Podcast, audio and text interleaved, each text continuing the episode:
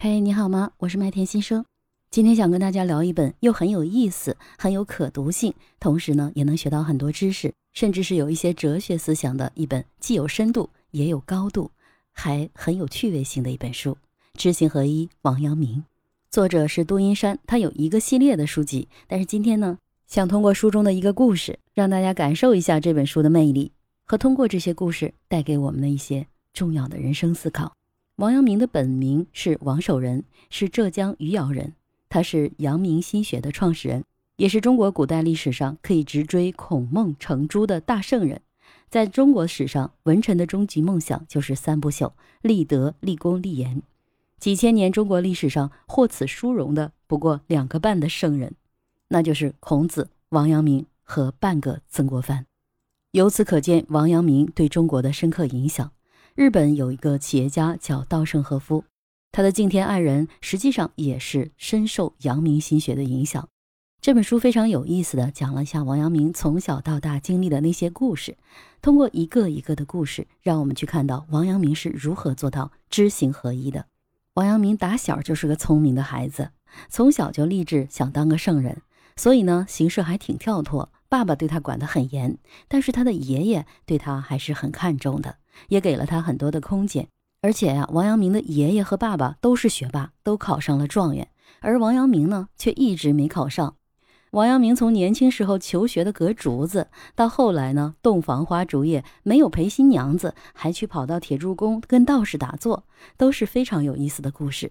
但是书中最让我觉得有意思的，或者是说真的让我深刻感受到王阳明知行合一的事儿，是王阳明在他第一天去当县官的时候，职场上班的第一天，发生了什么事儿呢？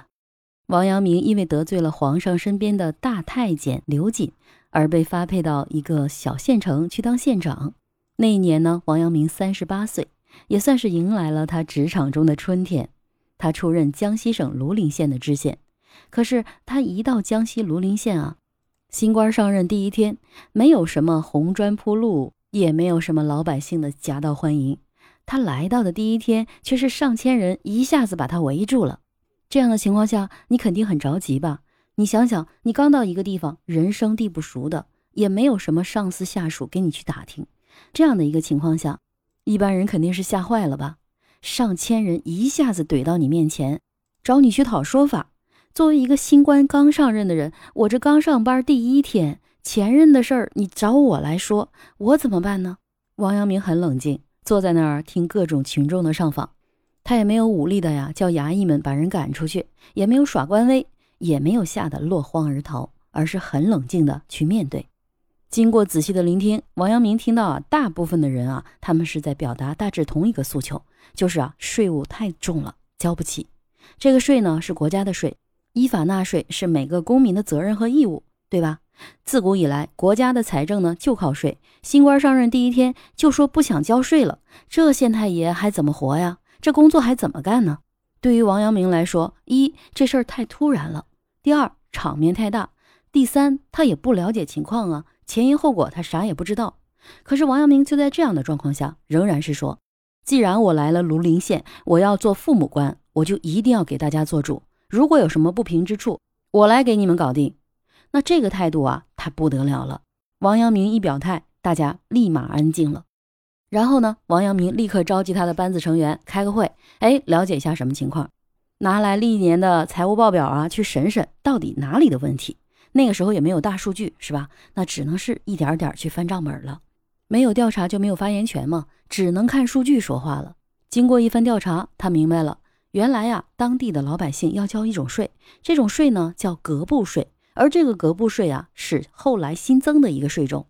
庐陵县呢每年交的税啊，以前只有三千四百九十八两，可是等到王阳明来上任的时候啊，各种税负加在一块儿已经上万两了。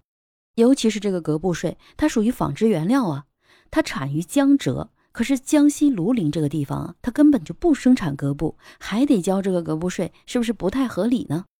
王阳明了解了情况之后，就立刻对上千人去表态，要免除今年的格布税。可是大家想想啊，税是国家规定的，说免就免，那这个背后有没有去想想，怎么跟上司交代这个税历史以来是如何形成的？怎么从三千多两就变成了一万多两？他没有去了解这些东西，他只是看了数据，知道这个税肯定是不合理的。于是呢，他就知行合一，立马表态免征今年的格部税。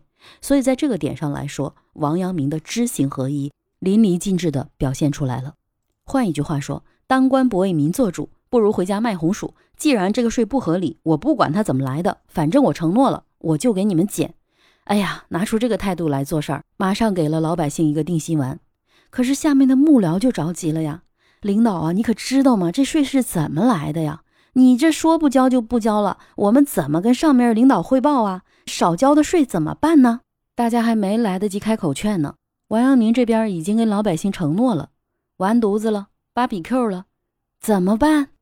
把老百姓打发回去之后，王阳明啊才开始跟他的下面的同事们开会。一开会才了解到，原来呀，三年前他们这儿来了个太监。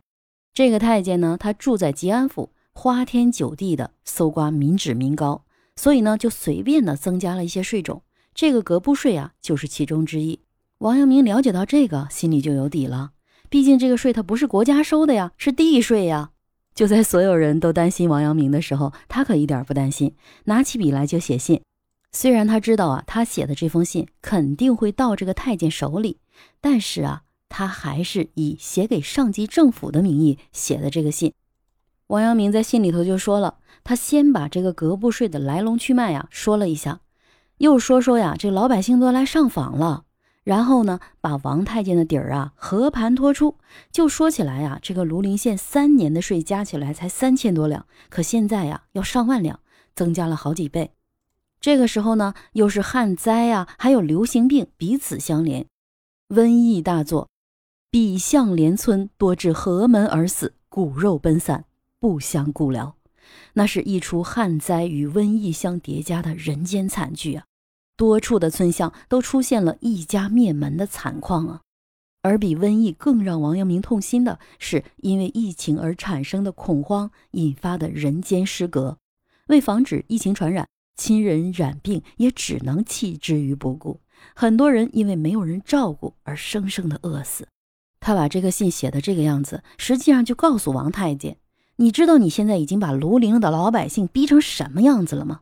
老百姓已经惨到什么程度了吗？”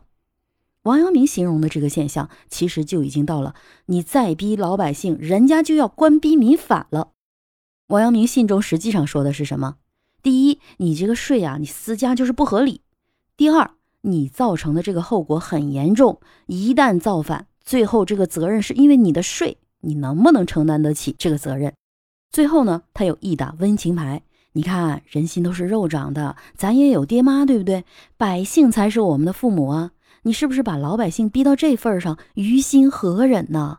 做领导，咱得先仁慈吧，咱得有一份慈爱之心。所以，儒家手提仁，佛家也讲慈悲仁者。那么，这个就是感化。信的最后呢，王阳明还硬气了一把。你要有什么想法，冲我来！